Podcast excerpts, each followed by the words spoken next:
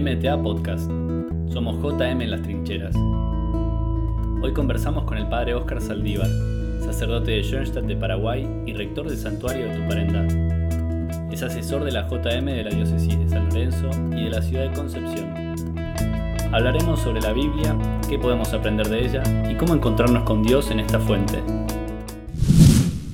Bienvenidos a esta nueva edición de MTA Podcast.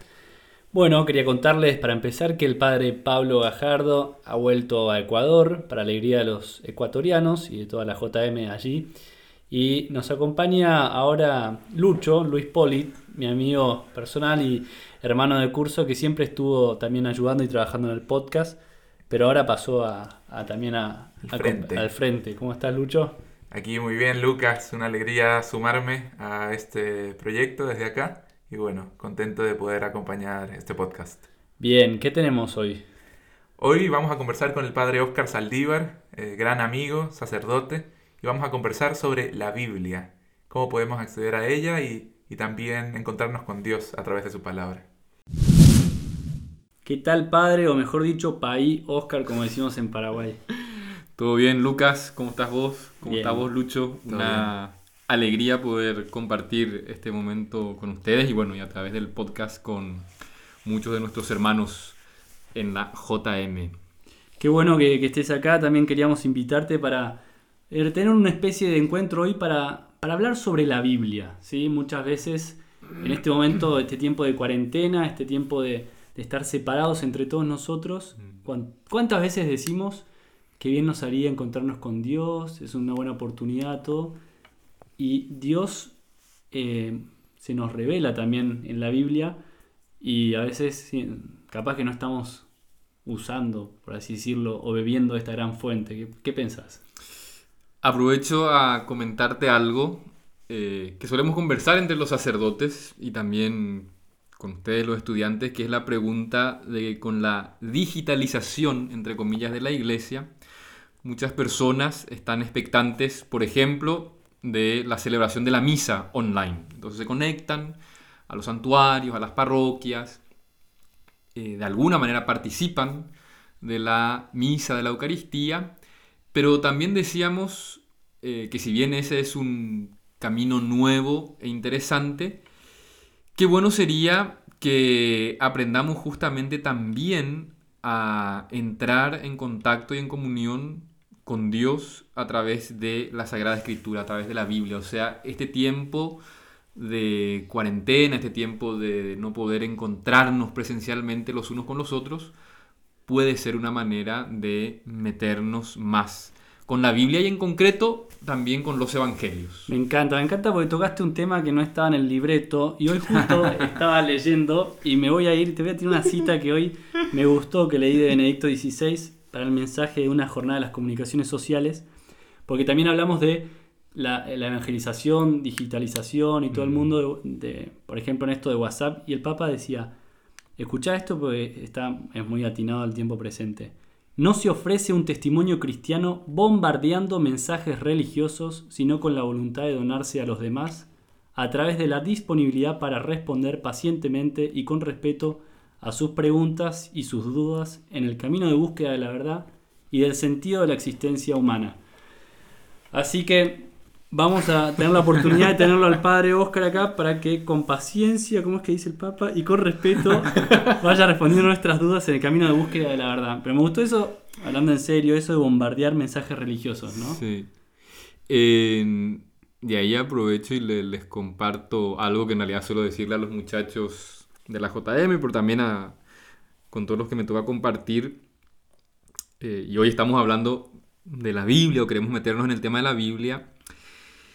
Incluso antes del tiempo de coronavirus, muchos recibían eh, el Evangelio del día por WhatsApp, Sí. que creo que es buenísimo, es una herramienta. Te llega el Evangelio del día, Escuchas. Hay muchos audios que escuchas con música. o lo lees, ¿m? dependiendo de eso.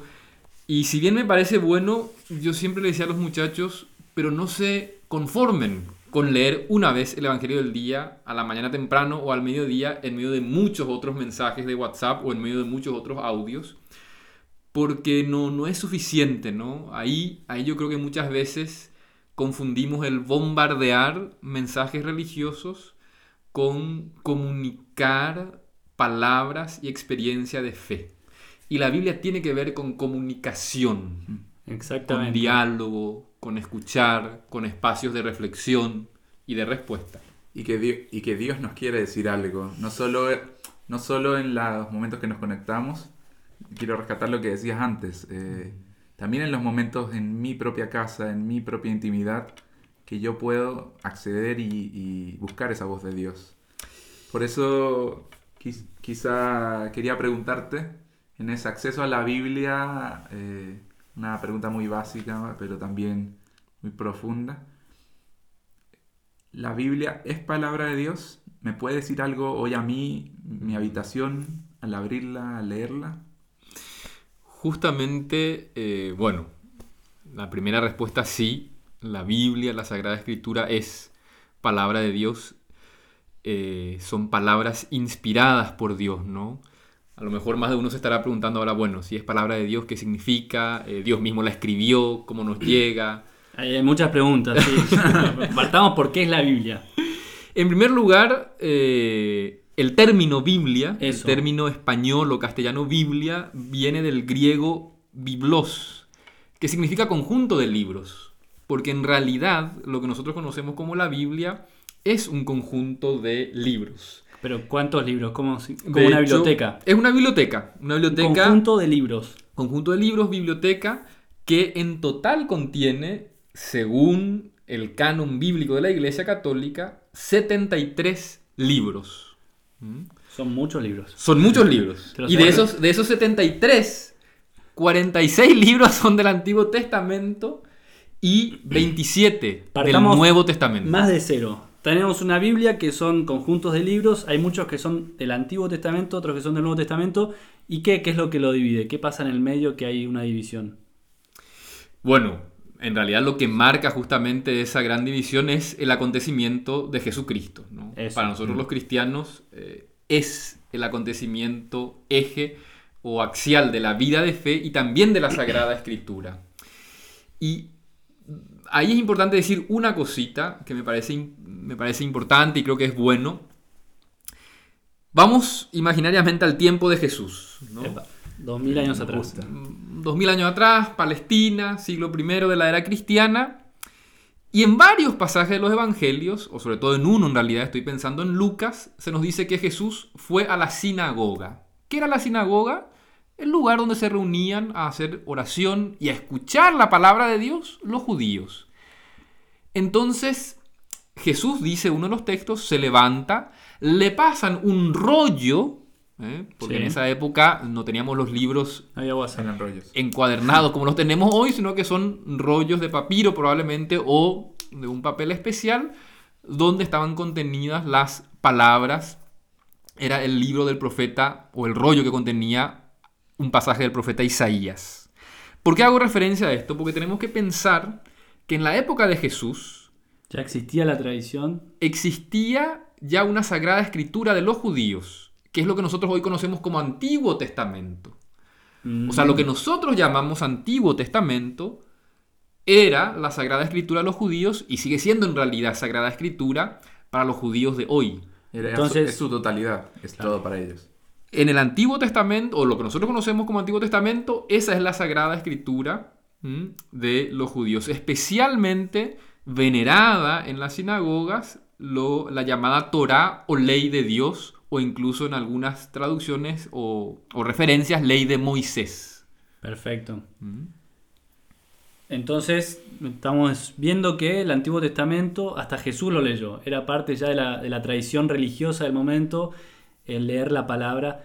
eh, y, y para nosotros, después de que vino Jesús, Mm. todavía es más directo eso. Claro, ahí tal vez valga la pena decir una cosa, porque lo dijiste así como de pasadita. A ver, a ver. Por el testimonio del Evangelio de Lucas, sabemos que Jesús era capaz de leer. Cosa que en la antigüedad no es evidente. ¿eh?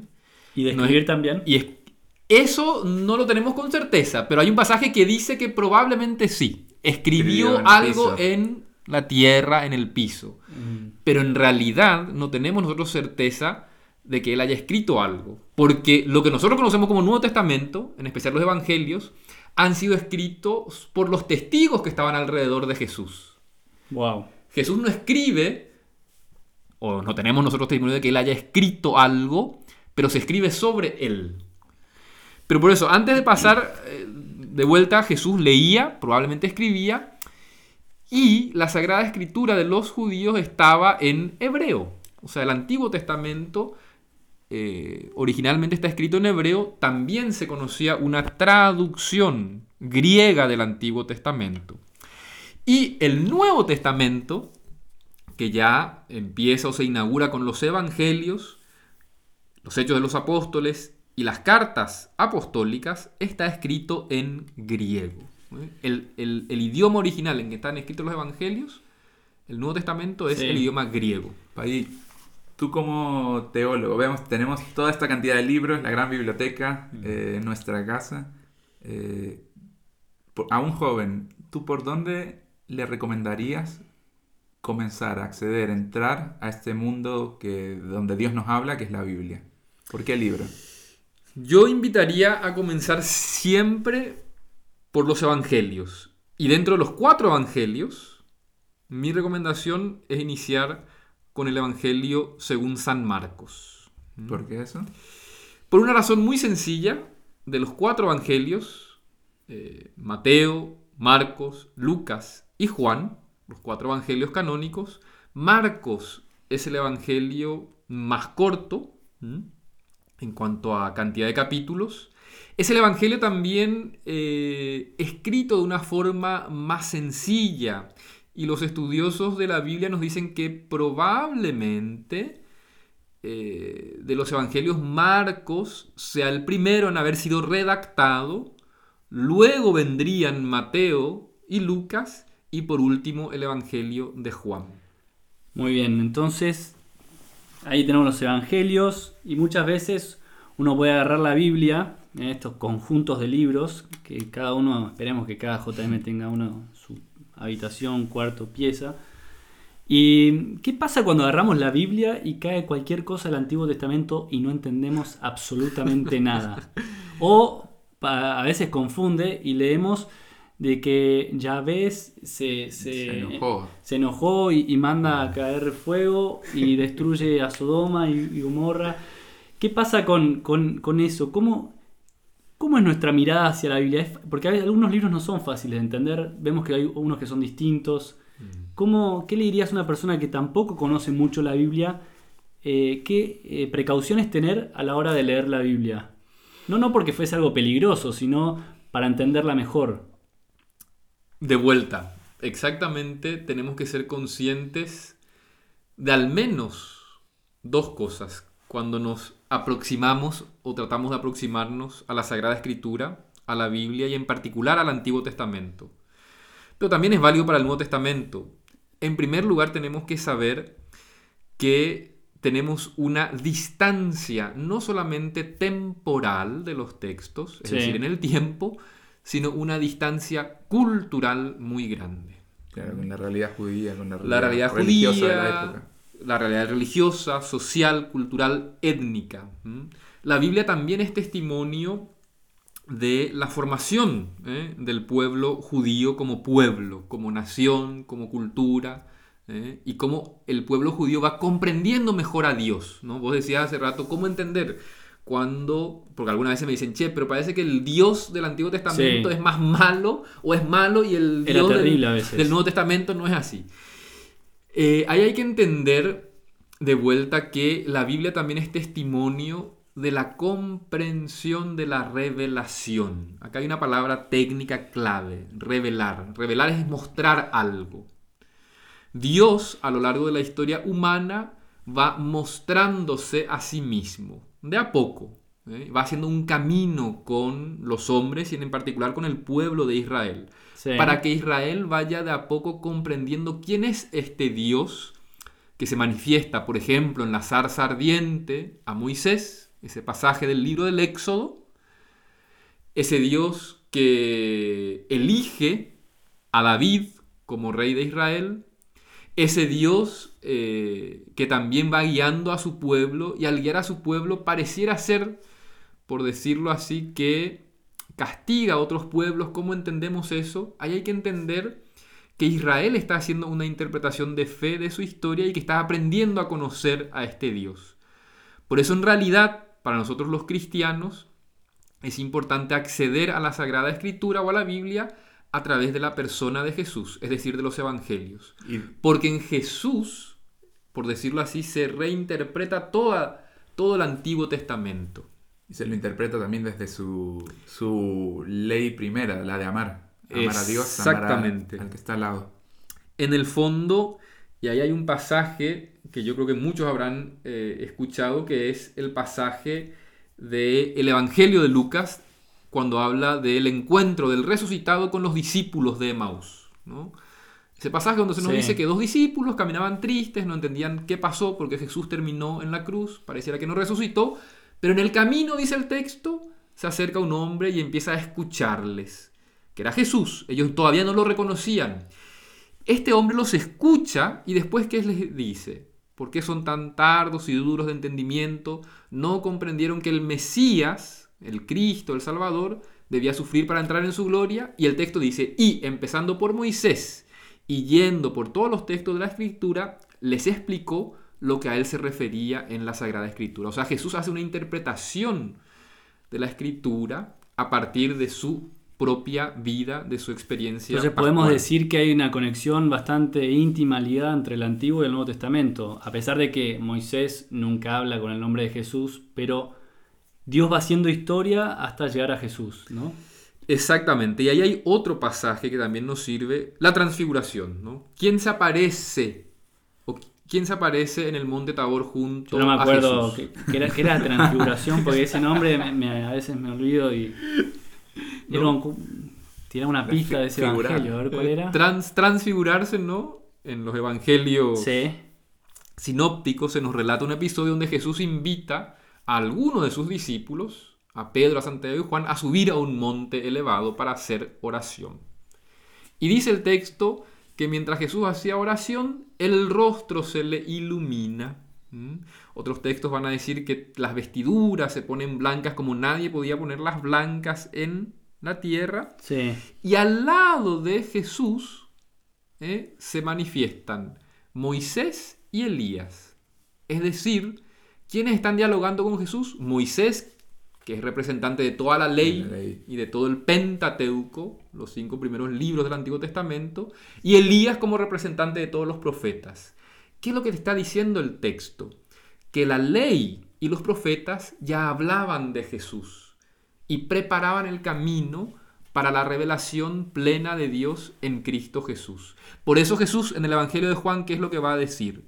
El que me ha visto a mí, ha visto al Padre. O sea, hay todo un camino de preparación y por eso cuando no entendemos algo en el Antiguo Testamento, deberíamos ir a los evangelios y preguntarnos cómo se relaciona esto con lo que dice Jesús, cómo lo explica Jesús, cómo lo corrige o más bien cómo lo profundiza y planifica. Y hay algo, está el riesgo siempre en la Biblia de sacar las cosas fuera de contexto, leerlas separadas del todo.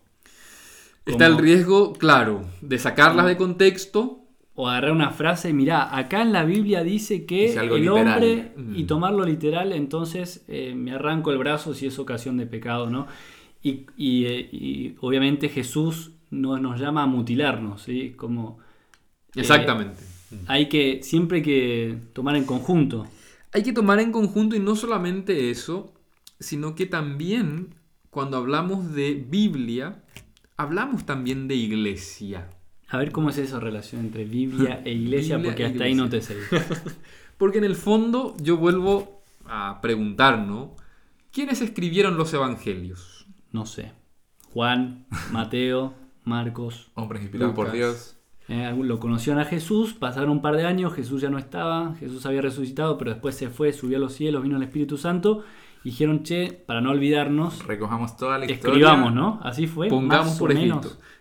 Más o menos podríamos decir que, a grandes rasgos, el proceso de poner por escrito los evangelios.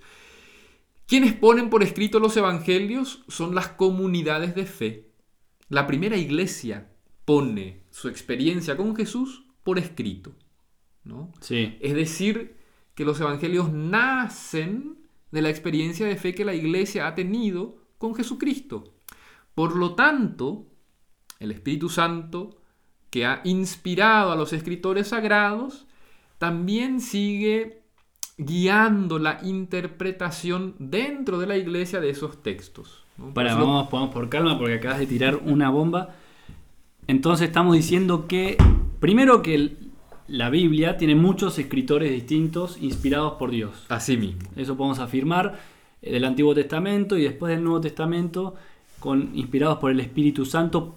Es por eso que decimos que, que es palabra de Dios la, la Biblia. Exactamente. Pero no la escribe Dios, no es que la tiró del cielo. No cae escrita del cielo, eh, no sale una mano gigante del cielo No. a, escribir a nada. escribir nada. No apareció en la nube. que- No exactamente, sino que son...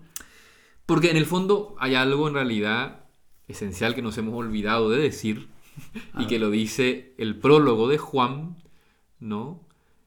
En el principio ¿eh? Sí. existía la palabra y la palabra estaba junto a Dios y la palabra era Dios. Sí. Se refiere a Jesucristo, ¿no? Jesús es la palabra de Dios. palabra con Hecha mayúscula. carne, la palabra con mayúscula.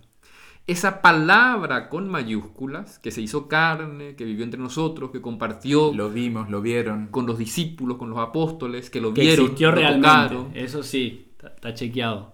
Está chequeado por fuentes No. bíblicas y extra ¿Qué bíblicas. No católicos, no cristianos. Te van a decir, sí, hubo un hombre llamado Jesús de Nazaret. Ahora, el que, el que no tiene fe, no te va a decir era el Hijo de Dios. Ese ya Claro. es un Claro, dato de fe. O que resucitó. o que resucitó. Pero hay testimonios de que hubo una comunidad que sostenía que Jesús, llamado el Cristo, resucitó. Resucitó. O sea, hay fuentes extrabíblicas para eso y los estudios bíblicos demuestran la realidad del acontecimiento de Cristo. Entonces Jesús, que es la palabra, en el fondo, con su vida nos habla de Dios y eso que Él nos dijo, las primeras comunidades lo ponen por escrito, ¿no? La iglesia pone por escrito su contacto con la palabra. O sea, escriben lo que ellos vivieron con Jesús. Exactamente. ¿no? Eso es, lo escriben así literal. Lo, lo que han vivido, lo que han escuchado, lo que han ido comprendiendo también. ¿no? El proceso de escritura es rico y complejo porque lo que escriben los primeros cristianos, en el fondo también está muy iluminado por la experiencia pascual. ¿Qué es la experiencia pascual?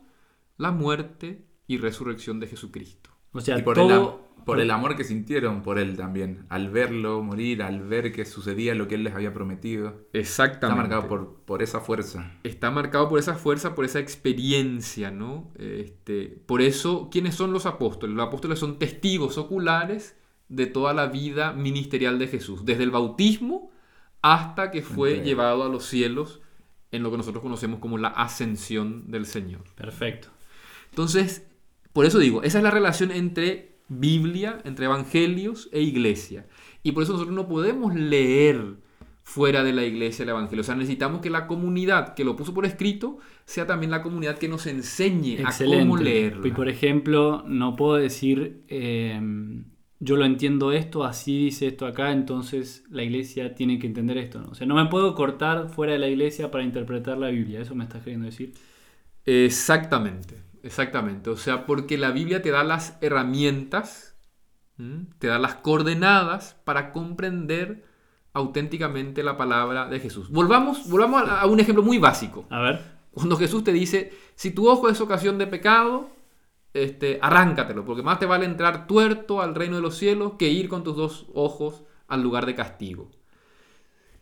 Aquel que quiere interpretar eso este, literalmente, Por favor, no lo hagan en su casa. este, o sea, se va, se va a mutilar y uno Sí. puede preguntarse, ¿era eso lo que quería Dios realmente? Y ahí Claro la no. iglesia te dice, no, lo que pasa es que Jesús está utilizando un lenguaje de exageración para darnos una idea. O sea, más nos vale eh, no pecar, no hacer daño a otros, ¿eh? y en ese sentido renunciar a aquello que nos hace pecar o que nos aleja del amor de Dios Excelente. y de los demás. Y te lo conecto con un tema que decíamos antes de, como, como nos decías, de mirar el todo. Entonces, cuando yo interpreto lo que me dice, no puedo, eso no puede ir en contra de lo que decía Lucho antes, la ley primera del amor. O sea, nadie que Exactamente. te ama te va a decir, córtate el ojo. Claro, por eso hay...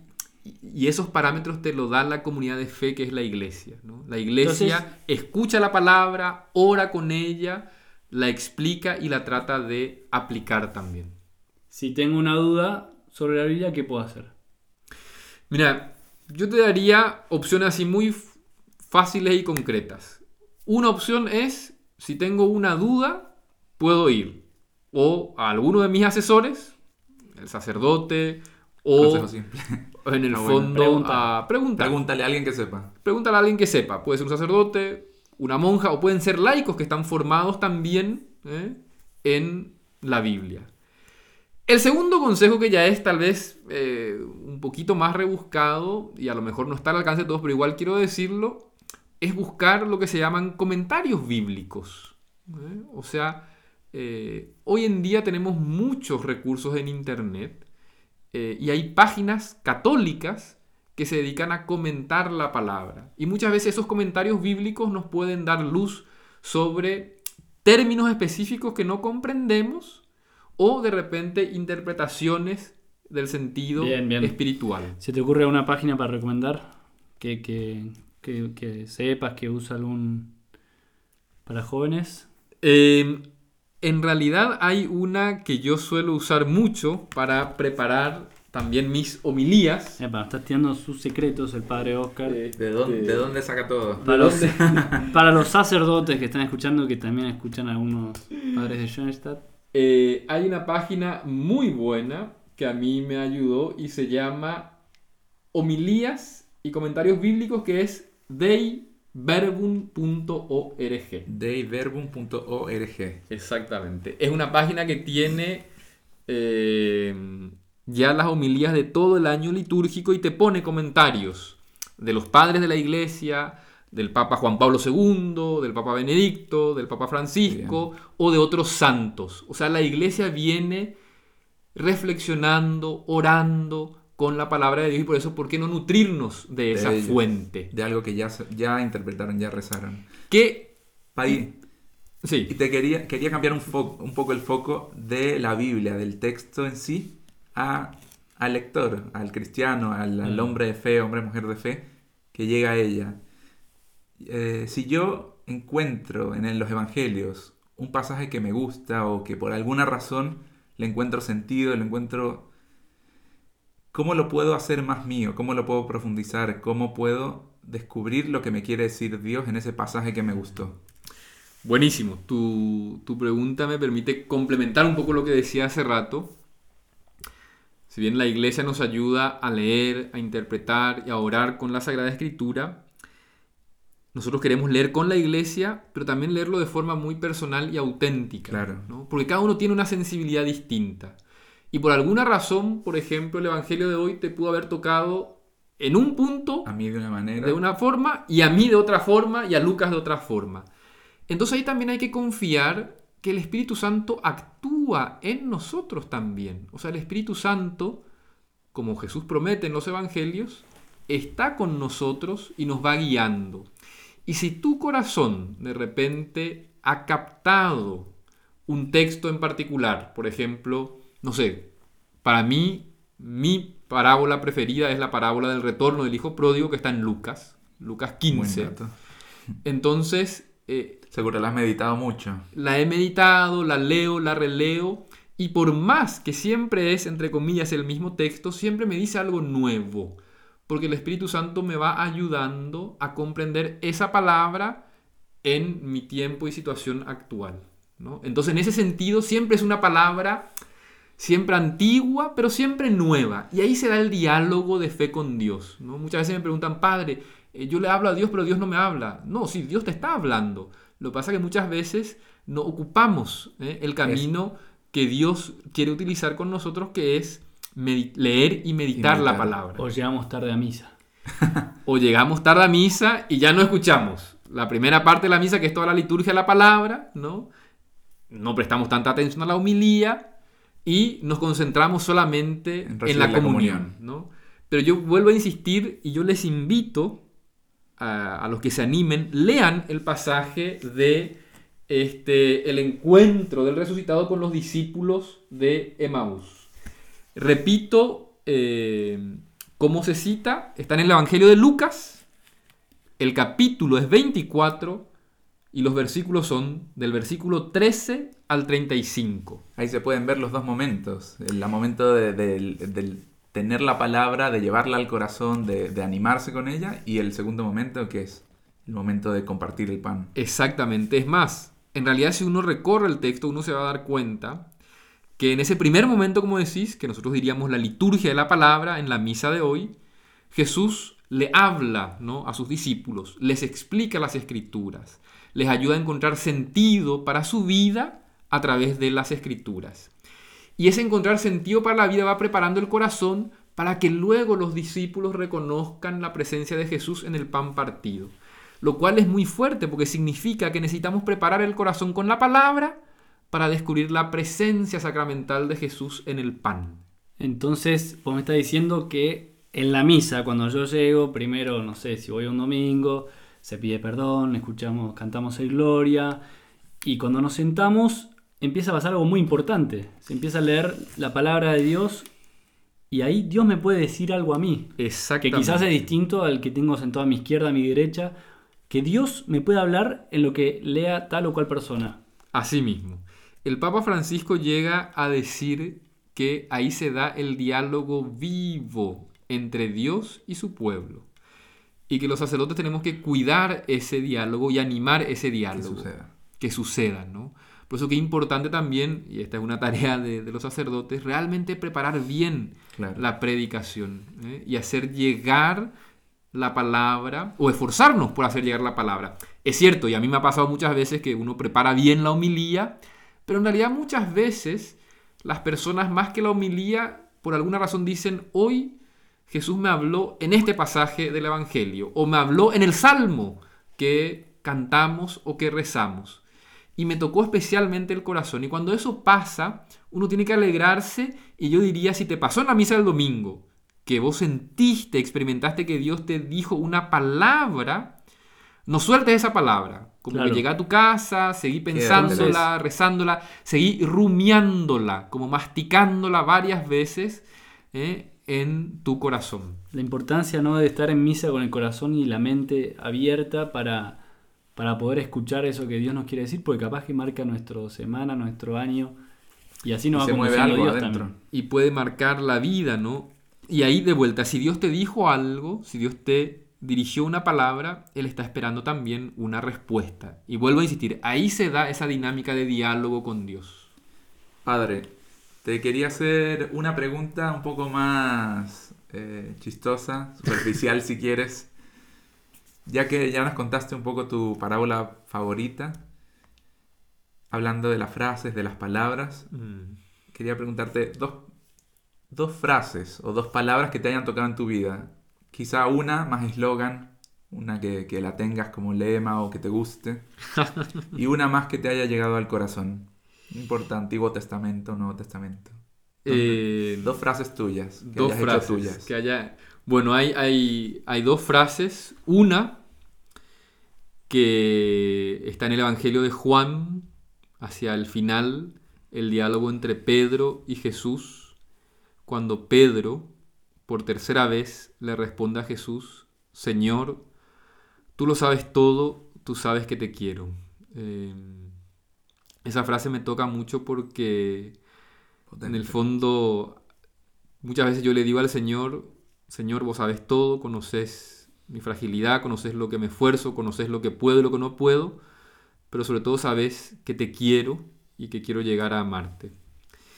Y la otra es sin duda una frase, eh, frase que viene de mi ordenación sacerdotal, que está tomada del Evangelio de Mateo 11, 25. Yo te bendigo, o en algunas traducciones, yo te alabo, Padre, Señor del cielo y de la tierra, ¿no? En el fondo la alegría de, de bendecir, de alabar a Dios, de agradecer. Eh, yo diría son las dos frases. Muchas gracias, Padre, por habernos acompañado hoy. Eh, de todas maneras, nos diste una inquietud y muchas luces para seguir dando, dando vueltas y aprendiendo también de que podemos descubrir, podemos encontrarnos con Dios a través de la palabra, ya sea ese momento en casa que uno está y que tienes la Biblia ahí al lado, Mm. ya sea en las misas, llegando cuando antes de que se lea, Claro, o ya sea también compartiendo en familia esa palabra. así mismo. No, a ustedes gracias de verdad por la invitación. Muchísimas gracias, Padre Oscar. Y bueno, a rezar un poco también con la palabra, con la Biblia, y a buscar, a desafiar, a buscar a cada uno ese evangelio. Ese evangelio que te toca más, ¿no? El que más te gusta, ¿no? Y Sí. con eso puedes empezar. Excelente. Muchísimas gracias. Acabamos de escuchar al Padre Oscar Saldívar. Eh, yo me quedo lucho, no sé si, bueno, con este final, ¿no? Descubrir, tratar de encontrar ese pasaje preferido. Sí, yo creo que está, es bueno preguntarnos, eh, ahora después de haber escuchado al Padre Oscar, si hay algún evangelio que me haya marcado más el corazón, quizá en algún momento especial de nuestra vida, en nuestra primera comunión, en la confirmación, alguna misa espontánea de domingo que fuimos, eh, hubo un evangelio, un momento, una palabra, eh, una historia que me gustó, que me llamó la atención, que la, se me quedó grabada en el corazón. Recordarla, traerla de vuelta. ¿Cuál es el tuyo? buscarla. La mía, una que me gustó mucho, la descubrí de grande, eh, fue Juan 21, eh, la pesca milagrosa y, y el encuentro con Jesús resucitado. Excelente. Bueno, y también otra de las invitaciones que les queremos hacer a raíz de este podcast, de esta charla que hemos tenido con el padre Oscar, es tratar de hacer una lista también de, esas preguntas que yo tengo eh, sobre la Biblia, quizás dudas que siempre tuve pero que no alcancé a formular, a escribir, y por qué no acercarnos después en algún momento, cuando se acabe esta pandemia o, vía Zoom, qué sé yo cómo, eh, a un sacerdote o alguien que sepa y también hacernos esas preguntas, darle espacio, darle lugar, ¿no? Sí, hacer una lista, una lista de dudas que tengo para, para preguntarlas, para sacarlas. Excelente. ¿Y se te ocurre alguna última pregunta para dejarnos, Lucho? Sí, eh, está bueno también recordar cuándo fue la última vez que agarré una Biblia. Seguro que en cada casa pues, eh, hay una Biblia. ¿Cuándo fue la última vez que la tomé, que la abrí, que la, que la curioseé? Mm, Y bueno, preguntarnos eso y animarnos también a agarrar esa Biblia que hay seguramente en nuestra casa y acercarnos así a Dios. Jesús es palabra viva, ¿eh? no es un texto que nos habla de alguien que está muerto, sino alguien que es. está vivo hoy en día. Así que bueno, encontrarnos y también darnos la posibilidad de, de abrir el corazón y leer la Biblia es también la posibilidad de encontrarnos con Jesús. Eso. Muchas gracias, Lucas.